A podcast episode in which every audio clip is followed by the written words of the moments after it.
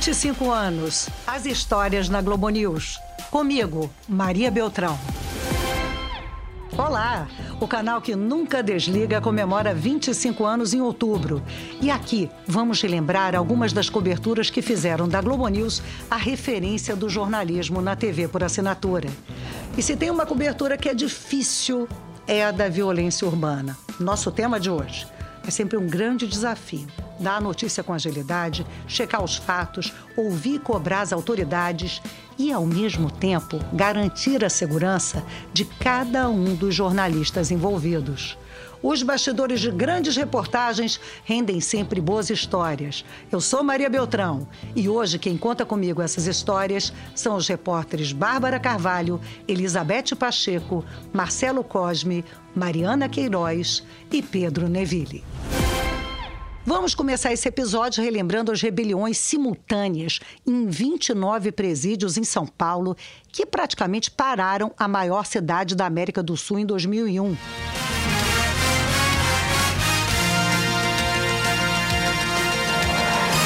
A maior rebelião de presos do país durou mais de 24 horas. Fez 16 mortos, 60 feridos e mais de 8 mil reféns. Na casa de detenção do complexo do Carandiru, os últimos reféns só foram libertados no final da tarde. Na revista aos presos foram encontrados muitos celulares e armas. Quem acompanhou toda a rebelião no Carandiru foi a repórter Elizabeth Pacheco. Foram várias entradas ao vivo logo ali, do lado de fora do presídio. Vamos ouvir o que ela relatou numa delas ao apresentador Eduardo Grilo.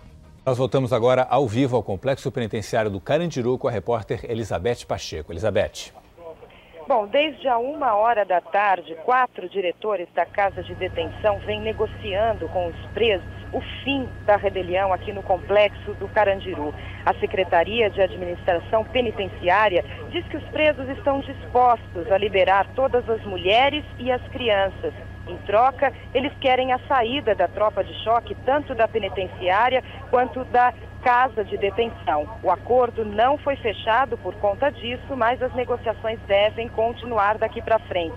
Mais de 5 mil pessoas estão sendo mantidas reféns, entre elas 1.700 crianças. Já imaginaram 1.700 crianças reféns? E olha, é com a Elizabeth Pacheco, a nossa Beth, que eu converso agora. Beth, eu sei que coberturas assim são muito difíceis, são muito tensas. E naquele dia ainda havia um temor de que acontecesse mais uma vez um massacre, como aquele do Carandiru em 1992. Conta comigo, como é que foi acompanhar o drama das famílias que estavam ali fora do presídio, aguardando notícias? Ô, oh, Maria, um prazer falar aqui com você. Agora, você imagina isso em 2001, nove anos depois daquele massacre. Aliás, em 92, o Carandiru tem uma história muito íntima com a minha história do jornalismo, porque foi em 92 que eu entrei na faculdade e a história do massacre do Carandiru virou um caso a ser analisado por nós, os estudantes. Olha! E, e depois estava eu lá, nove anos depois, cobrindo essa outra rebelião.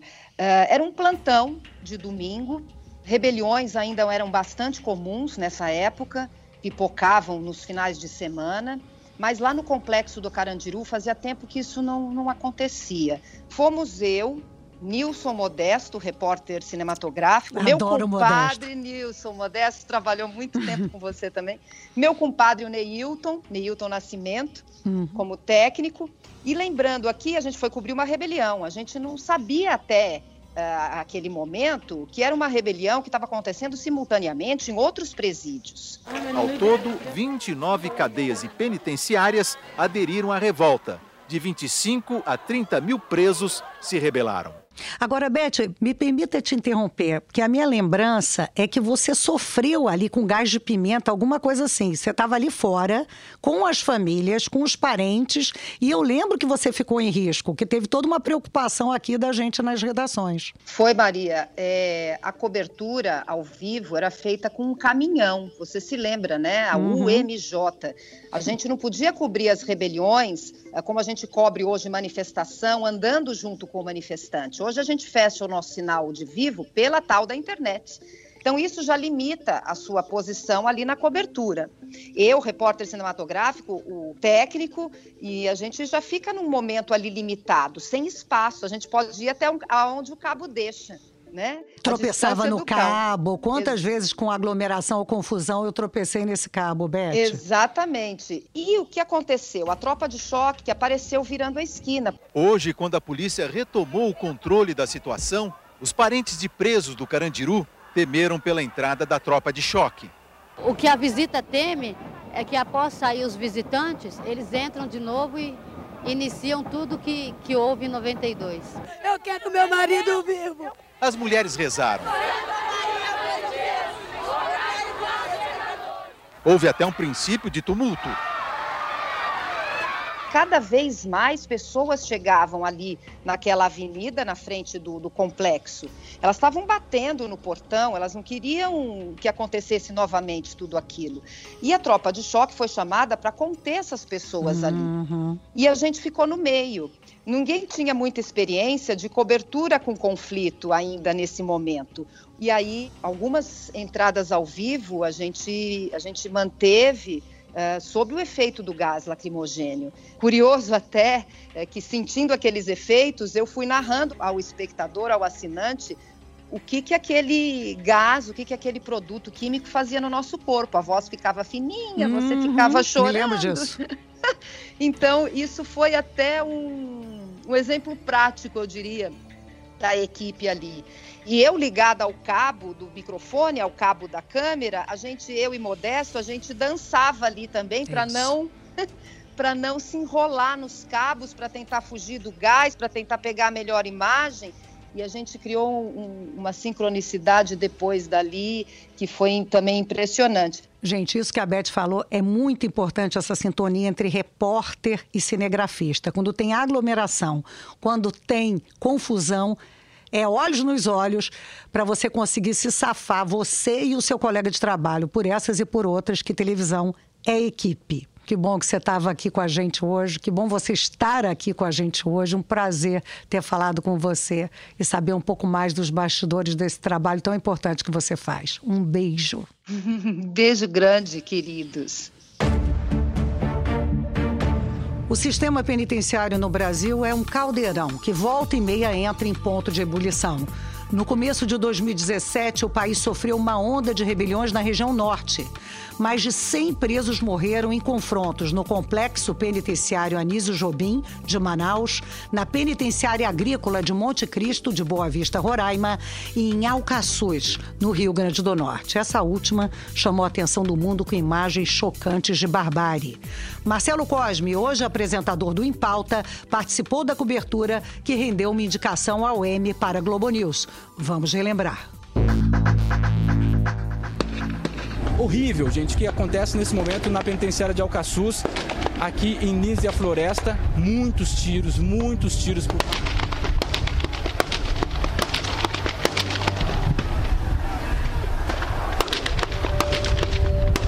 estão sofrendo muito, que tem muitos baleados aí dentro, tem muitos que estão tá sofrendo, tem gente cortada aí. A manhã de tensão veio logo depois de um massacre que durou 14 horas no presídio.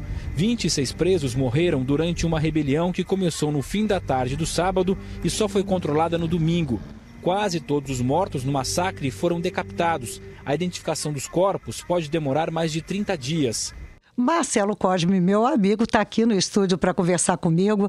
Marcelo, você até então era um repórter de política em Brasília. Não que isso fosse tranquilo, porque eu me lembro bem que você chegou a ser agredido numa manifestação. Mas conta comigo. Primeiro, como é que você foi parar em Alcaçuz. Tudo bem, Maria? Que bom estar aqui com você dividindo esse espaço. Assim a gente se encontra, né? Porque nossos horários Coisa são distintos. Rara, uma alegria.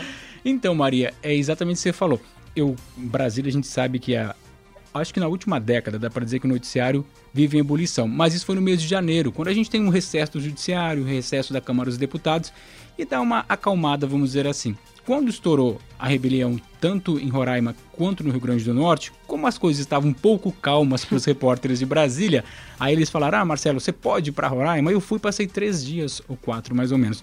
Quando eu voltei, tipo, numa sexta, do sábado e domingo estourou a história em Alcaçuz. Aí já me botaram no avião domingo de noite e falaram, vai para lá também. O que era ruim ficou pior. É, eu fiquei duas semanas num sol do Nordeste, né? Porque foi no mês de janeiro, em cima de uma duna. Foi bem puxado, assim, uma cobertura bem exaustiva mesmo. Mas estávamos lá cumprindo o nosso papel, né?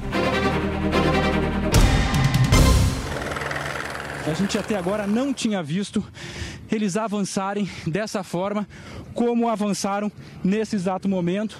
Eles destruíram a própria barricada que eles montaram, que era a primeira, avançam em direção ao outro pavilhão numa clara demonstração de força. E eu acho o trabalho, né? É, o seu trabalho é sempre excepcional e naquele dia me chamou a atenção, porque embora você tivesse numa localização privilegiada para ver tudo o que estava acontecendo no presídio, quando você conversava conosco, quando você conversava com os apresentadores, você tinha que estar tá de costas para essa situação. E às vezes a gente, com a imagem do cinegrafista em zoom, oh, conseguia ver coisas que você, naquele momento, não via e tinha que intuir junto com a gente. Exatamente. Eu uso óculos, né? Então significa que a minha visão já não é muito boa assim. Mas a gente ficava nessa distância, sei lá, de uns 600, 700 metros do que estava acontecendo. Então, eu, quando eu estava falando com vocês de costa, ou quando o cinegrafista virava, que eu podia olhar, eu não conseguia ver uh, de perto o que acontecia. E aí você, Leilane, Cris Pelágio, que estavam no estúdio, dizer, Marcelo, olha só, a gente está vendo aqui, estão montando uma barricada ali. Ô, Marcelo, só um segundinho, a gente viu que alguém tá, parece que tem uma arma na mão. Oi, Leilane, pois não. Seu câmera tá mostrando pra gente um, dois, três, quatro e um quinto que já saiu de quatro, sexto ali, homens subindo aí do lado de fora do presídio e ele tá chamando mais, olha lá. Não sei se você consegue ver daí pelo pois visor é, da e justamente onde tem uma bandeira, Exato. É exatamente o que eu fiz. Eu vim aqui para trás, para o visor da câmera, para mostrar, para poder uh, relatar para vocês o que a gente está vendo. Então eu tinha esse auxílio, porque imagina, a gente em cima de uma duna, né? Não tinha um monitor, que é uma TV, para que a gente pudesse olhar a imagem que estava sendo feita naquele momento. Uma situação altamente tensa. Então eu contava com os olhos dos apresentadores também. E tanta coisa horrível acontecendo dentro daquele presídio, como isso te machucou ou se machucou? Você conseguiu blindar aquela realidade terrível tão pertinho de você? Eu, eu acho que não. Ela machuca. Não, você não consegue blindar. Porque, por mais que as matanças, né, as mortes tivessem acontecido lá dentro do presídio, a gente convivia com as famílias. Isso. Porque elas vinham até a equipe de reportagem e diziam: Eu não consigo falar com meu marido, eu não tenho notícia do meu filho. Olha o absurdo que a gente fez nessa reportagem, o absurdo que eu estou dizendo que é possível fazer, né? Não que o esforço jornalístico não tenha merecido. A gente ligou para um presidiário que estava dentro da penitenciária com o celular e falou com a equipe de reportagem. Ah, não, a energia elétrica está cortada e a comida devia liberar hoje. A, a, a, partir do momento que começou a, a, a guerra, nós dois dias sem comer. Hoje que eu ia liberar comida, entendeu? Então, assim, era uma bagunça que, assim, as pessoas lá dentro morrendo, o celular lá dentro era tão liberado que nós, do lado de fora, através da família, conseguimos a senhora está falando com quem? Com meu filho está lá dentro. Posso falar com ele? Posso. Peguei o microfone e entrevistei um presidiário lá dentro. São as histórias de bastidores, né? Que a gente adora contar e adora ouvir. Marcelo Cosme, sou sua fã. Muito ah. obrigada por ter participado do nosso podcast. Eu que agradeço. Eu vou pedir para que façam outras vezes, assim a gente se encontra mais, né, Maria? Porque a gente quase não se encontra Só aqui na TV. Sim, meu amigo. Obrigada, adorei. Eu que agradeço. Beijão. E quando a polícia que tem o dever de proteger se recusa a trabalhar? Foi o que aconteceu em 2017 no Espírito Santo, quando policiais fizeram um motim por melhores salários e foram supostamente impedidos por seus próprios parentes de sair dos batalhões por dias. Isso causou caos e uma onda de criminalidade em todo o estado. O repórter Pedro Neville estava lá. A violência atinge outros municípios da região metropolitana de Vitória. Dois homens correm na rua e são surpreendidos por outro homem, que desce do carro atirando. Em todo o estado, pelo menos 120 lojas foram saqueadas nos últimos quatro dias. E já são 200 casos de roubos a veículos. A Polícia Civil está em greve desde ontem e a Polícia Militar desde sábado, quando parentes foram para a frente dos quartéis. Revoltados com a situação de violência, moradores protestaram contra a greve da polícia. E olha só que cena. Os policiais apaisando, tudo armado, na frente das esposas. Em Vitória, pneus foram queimados e houve confusão entre os manifestantes e familiares dos policiais. E eu converso agora com Pedro Neville. Ô Pedro, você é conhecido pelo seu bom humor, pelo seu alto astral, sua alegria, mas essa cobertura foi tensa, para dizer o mínimo. Conta comigo, como é que foi o seu trabalho em meio àquela onda de saques na cidade de Vitória e também em meio ao clima que era pesadíssimo nesses acampamentos de parentes de policiais. Maria, foi o trabalho mais tenso que eu tive em sete anos de Globo News. Agora, ouvindo de novo essa reportagem, eu relembro, revivo aquilo. Então, é, apesar de ninguém ter vontade de estar na rua naquele momento ali em Vitória, a violência espalhada pela cidade, não só em Vitória, né, em toda a região metropolitana, até no estado, a gente tem que estar ali sim, porque é a nossa função e a gente se orgulha muito disso quando a gente escolhe ser jornalista, a gente está lá para isso. E eu lembro que vocês foram confundidos com delatores.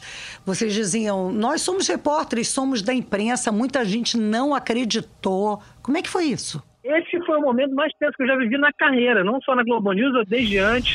Foi tenso porque é o seguinte, a gente passou o dia inteiro circulando pela região metropolitana. Ficamos ali em Vitória, aí a gente parava em frente a um batalhão, fazia uma entrada ao vivo, a uma, uma certa distância, assim.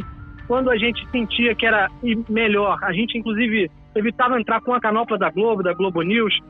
E aí a gente se aproximava de um batalhão ou de outro e eu, sem microfone, tentava buscar informações com pessoas que estavam ali próximas, até que eu cheguei no final do dia, depois de ter feito essa reportagem aí, rondando a região metropolitana, mostrando lojas saqueadas, eu cheguei no final do dia em Vila Velha, perto do meu último vivo naquele dia, que seria no Em Pauta, e aí comecei a perguntar para os moradores que estavam olhando tudo, com cadeira de praia, assim, na frente da calçada, observando o movimento, né? Uhum. Porque. E eu perguntei, está acontecendo aí? E aí eles, esses moradores já me olharam desconfiados, sabendo que eu não era dali. Olha, me falaram, se você é jornalista, eu recomendo que você não fique aqui, porque acabaram de agredir uma colega sua da TV local aqui, da, da do grupo, inclusive, e a menina teve que sair daqui, agrediram a menina, então vai embora. E, Maria, nisso que eu falei, opa, então, peraí, aqui não é um lugar seguro. Vou cair eu fora. tava com segurança. É, eu tava com seguranças ali me acompanhando. Mas eu falei, não, é melhor a gente. Vambora, gente, vamos, porque aqui não tá legal, não. Só que tinha muita gente, tinha umas centenas. E algumas dessas me viram perguntando e começaram a se aproximar de mim enquanto eu já estava caminhando para ir embora, Maria. Hum. É, aí falaram, o que que você que que tá fazendo aqui? Eu falei, não, não, tô, tô, tô saindo embora. Aí esses três ou quatro viraram dez, quinze, e eles começaram a vir para cima de mim, e eu tentando sair, e eles começaram a me cercar, Maria. Que sufoco. E os seguranças, é, os seguranças perto de mim ali, os seguranças que me acompanhavam, e aí, é, Maria, eles me cercaram, e eu fiquei assim contra um muro. E aí os mais exaltados começaram a falar, tem que, tem que bater, que esse cara aí tem que bater mesmo. Ah, meu Deus. E aí, Maria, eu, eu, eu só me lembro de pensar como é que eu vou sair daqui? Eu tô lembrando aqui, eu tô revivendo aquele nervosismo que eu senti, sabe? Porque ao mesmo tempo que tinham os meus seguranças me ajudando, e tinha outros policiais ali estavam tentando fazer um, um, Para com isso, vamos deixar o cara, o cara em paz tinha gente com muita raiva. E como você saiu dessa? Os homens de boa vontade é, é, acabaram prevalecendo no meio daquela discussão? O que aconteceu? Eles pegaram um papel que estava no meu bolso. E era a única coisa que eu não queria que eles pegassem, porque sempre eu saio da redação com a pauta escrito lá, com todas as informações, e lá em cima, Globo News, escrito, como a gente imprime e sai. Uhum. E aí atrás eu uso para anotar, fazer minhas anotações para entrar ao vivo.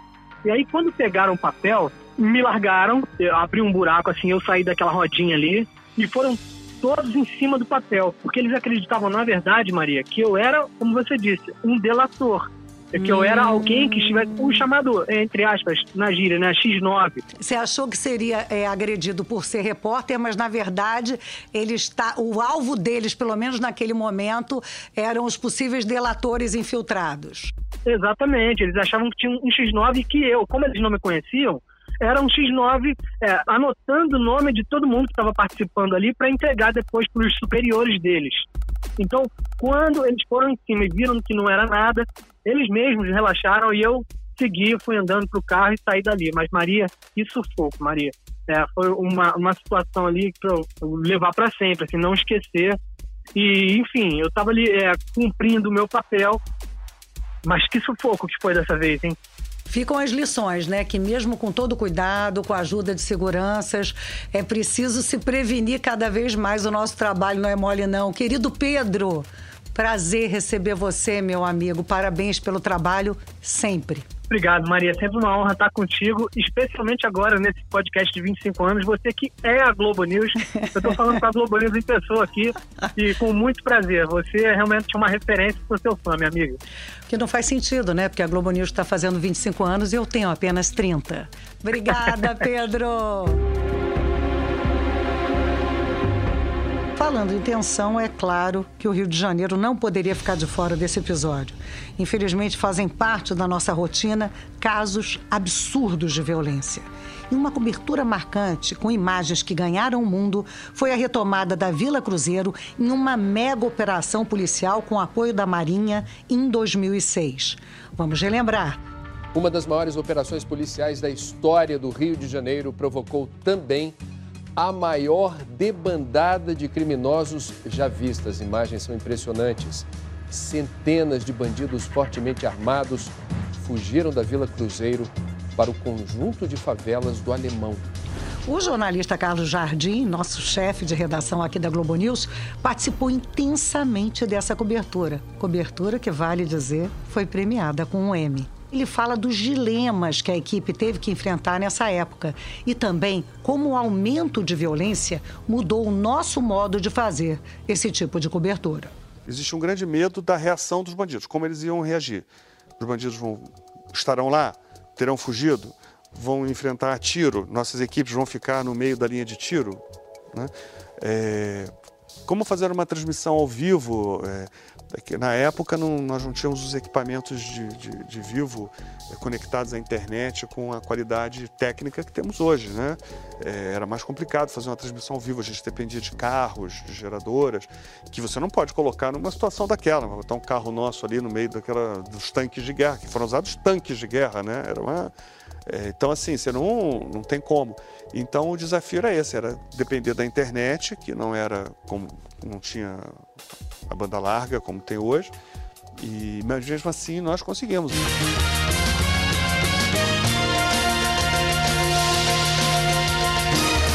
E por volta de uma e meia da tarde, o momento mais aguardado do dia. As forças de ocupação chegam ao teleférico da favela. No ponto mais alto, visível de todas as partes, policiais hasteiam o símbolo da retomada do complexo do Alemão, a bandeira do Brasil. Uma e meia da tarde, uma hora e 33 minutos, a gente já consegue ver aí essa imagem de vitória para toda a população do Rio de Janeiro. Nós estávamos também ocupando uma área que até então é, e para nós aqui da Globo foi muito emblemática, porque era na mesma região onde nós tínhamos perdido o Tim Lopes. Não só o episódio do Tim Lopes, mas como todo o, esse recrudescimento da violência, veio todo mundo nessa época, né? Esses, esses ataques, o Tim e tal, é, fez a gente realmente mudar, né? Não dá para realmente ir em qualquer lugar, não dá para ir em áreas de risco. A Globo começou a fazer um, cursos, é, botar seus repórteres, seus repórteres cinematográficos, seus produtores que, que fazem esse tipo de cobertura, fazendo cursos de segurança. Então, assim, a gente teve que se adaptar, infelizmente, a esses novos tempos, porque se você olha pegar a cobertura do complexo do Alemão, da ocupação do complexo do Alemão e olhar como os nossos repórteres estão vestidos e comparar com uma imagem de repórter que está cobrindo uma guerra na Síria, você vai ver muitas semelhanças, porque infelizmente é uma guerra urbana. Em novembro de 2011, outra ocupação no Rio de Janeiro, dessa vez na Rocinha. Às 6 horas da manhã, as comunidades da Rocinha e do Vidigal foram oficialmente ocupadas pelas forças de segurança. Mas a operação deste domingo foi diferente. Uma ação para não deixar dúvidas sobre a supremacia do Estado sobre os traficantes. E essa cobertura marcou a estreia na reportagem da nossa colega Mariana Queiroz. E também um novo jeito de fazer jornalismo que virou uma marca da Globo News nos anos seguintes. E é com a Mariana que eu converso agora aqui no estúdio. Oi, Mari, que estreia, hein? Conta comigo, como é que foi que uma novata salvou o dia nessa cobertura? Pois é, Maria, essa cobertura eu lembro assim muito até hoje, porque ela foi um marco para minha carreira, né? Eu estava aqui na Globo News, mas muito menina ainda, tentando virar repórter, e tinha a ocupação da Rocinha, que era uma, uma cobertura muito importante. Ainda no início da madrugada, as principais vias de acesso à Rocinha e ao Vidigal foram fechadas partir das duas e meia da manhã, só veículos das forças de segurança circulavam pela região. Começava a maior operação de ocupação já realizada no Rio de Janeiro. 3 mil homens da elite das polícias militar, civil e federal, além de fuzileiros navais. Só que eu não era repórter ainda, então os repórteres foram escalados, cada um para um lugar diferente. É, e eu, como não era repórter ainda, fiquei num lugar que a gente chama assim um pouco mais fraco, sem notícia, né? Eu fiquei num bairro vizinho, também não tinha câmera para mim, não tinha um cinegrafista, era eu sozinha com o telefone. Marcando território. Marcando território, né? Era café com leite. E aí o que eu fiz? Um dia antes eu pensei, eu tinha um tablet naquela época ainda, né, que já tem 10 anos, um enorme. Eu falei, olha, eu vou botar internet nesse tablet, porque vai que eu preciso fazer alguma imagem. Eu fui numa loja, eu lembro que eu peguei o pacote maior de internet que tinha ali por um mês e fui. Boba você não era, Boba hein? já não era, né? E aí, chegando lá, nada acontecia. No máximo que eu podia narrar era um carro de polícia passando e outro vindo, mais nada. Até que passou um carro com a equipe do G1, com seguranças e tal. Falaram, Mariana, por que, que você tá parada aí? Vamos com a gente lá para dentro. Liguei pra chefia de reportagem e falei, olha, tem uma carona, aqui não tá acontecendo nada, deixa eu entrar. Tá bom, tá com autorização, fica com a equipe do G1, pode entrar. E fui entrando.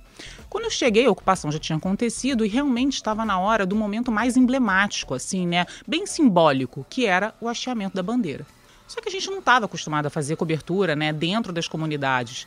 Então, não tinha o sinal da geradora que a gente usava, eles não conseguiam fechar o sinal da geradora. Então, a gente não conseguia enviar aqui para a redação um sinal do que estava acontecendo. E Globo News é ao vivo. Como é que a gente não estava ao vivo com aquele momento? Eis que eu lembro do quê? Do meu tablet. Com uma internet sensacional. Turbinada. Peguei meu tablet e falei, vai que pega, né? Pegou. Quando eu coloquei o tablet, Olha. fechei aqui uma ligação para a TV e falei, eu tenho a imagem.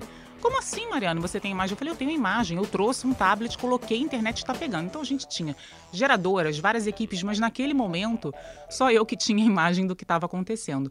Realmente, agora, muita gente aqui para acompanhar o hasteamento da bandeira. A população se aglomerou agora aqui para conseguir registrar esse momento. Muitos jornalistas também que acompanham agora, dos policiais militares aí, que começam a fazer o hasteamento da bandeira também com a ajuda aí do BOP e de oficiais da Marinha. Todos os policiais que participaram dessa operação agora começam a participar do hasteamento da bandeira, Leila. E assim nós entramos ao vivo na Globo News e, pelo que a gente se recorda, é a primeira vez que a gente fez uma transmissão longa mesmo pela internet. E você narrando. E eu narrando o tempo inteiro. A qualidade não era boa, mas era suficiente para ver o que estava acontecendo. Só que agora você pensa a minha situação. Eu estava com um tablet enorme segurando e, ao mesmo tempo, falando pelo telefone. Você estava com um tijolão mais um telefone. Exatamente. Então eu tinha que fazer imagem e narrando ao mesmo tempo. Até que, de repente, eu vi um menino passando e ele falou assim: Tia, você quer ajuda? Eu falei, mas é claro que eu quero. Meu cinegrafista Meu chegou. Cinegrafista chegou. Era Patrick. Então, na cobertura, eu vou falando, gente, inclusive quem tá me ajudando aqui agora é o Patrick, e ele filmando tudo para mim, e eu pelo telefone.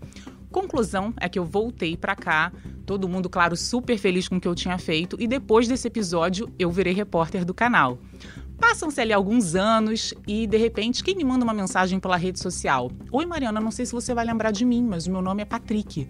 Eu te ajudei na cobertura da Rocinha. Eu falei, Patrick. Claro que eu lembro. Eu falei, claro que eu lembro. Com a sua ajuda, eu virei repórter. Você foi muito importante na minha vida. E ele falou: Poxa, mas então você não sabe. Aquele dia você falava muitas vezes o meu nome.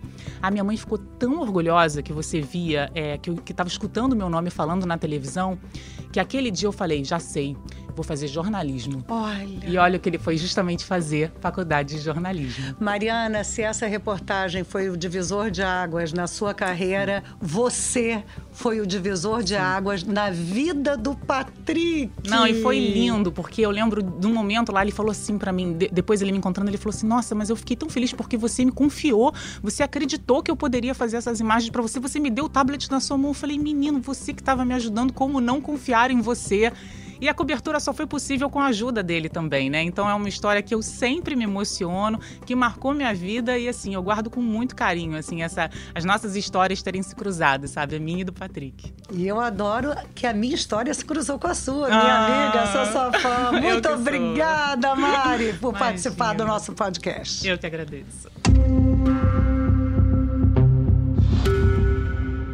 Infelizmente, ações como essa da Rocinha, sem violência, com uso de inteligência, são uma exceção. Tanto que esse ano tivemos no Jacarezinho, zona norte do Rio, a operação mais violenta da história do Estado, com 28 mortos. Marcelo Cosme abriu em pauta de 12 de maio, assim. Eles quebraram minha casa todinha. Eles quebraram ficar doidinha!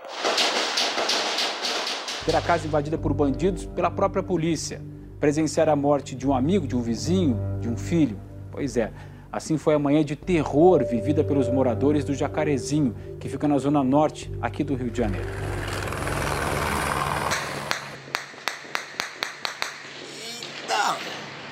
Que Deus proteja todos. E eu converso agora com a Bárbara Carvalho, aqui no nosso estúdio.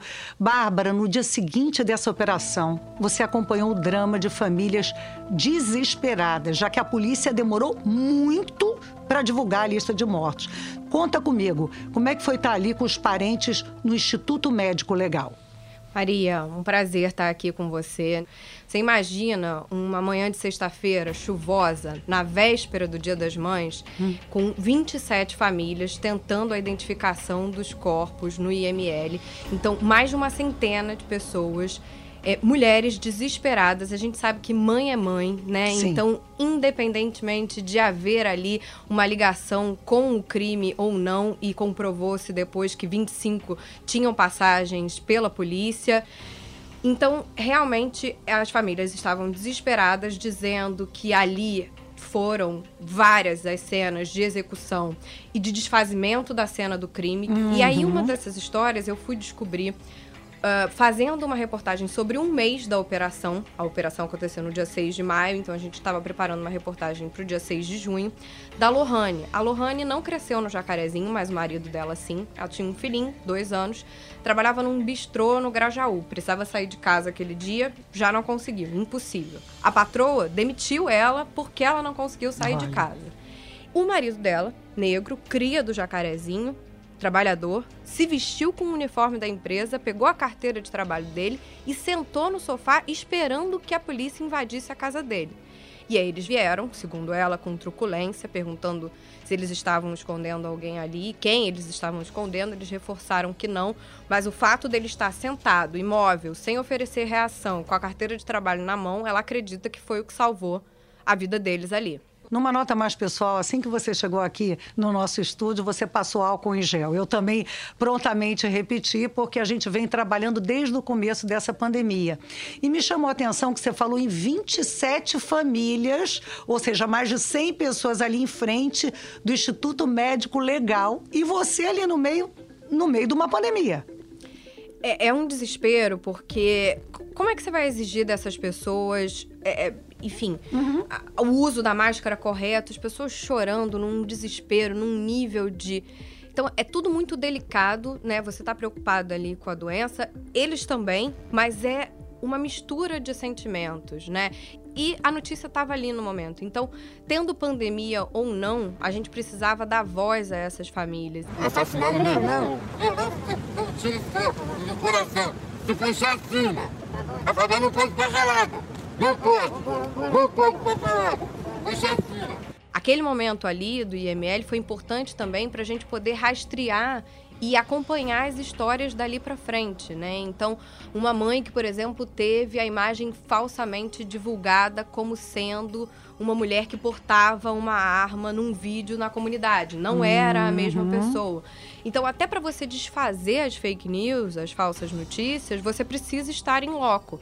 E foi assim que, com a ajuda da produtora Fabiana Simieri, a gente foi chegando, por exemplo, ao depoimento da Lohane. Bárbara, eu digo sem pestanejar que tão grande quanto o seu talento é a sua sensibilidade. Eu gosto muito do seu trabalho, que você traz informação de qualidade, mas você vem carregada de empatia, que faz toda a diferença. Muito obrigada por participar do nosso podcast comemorativo.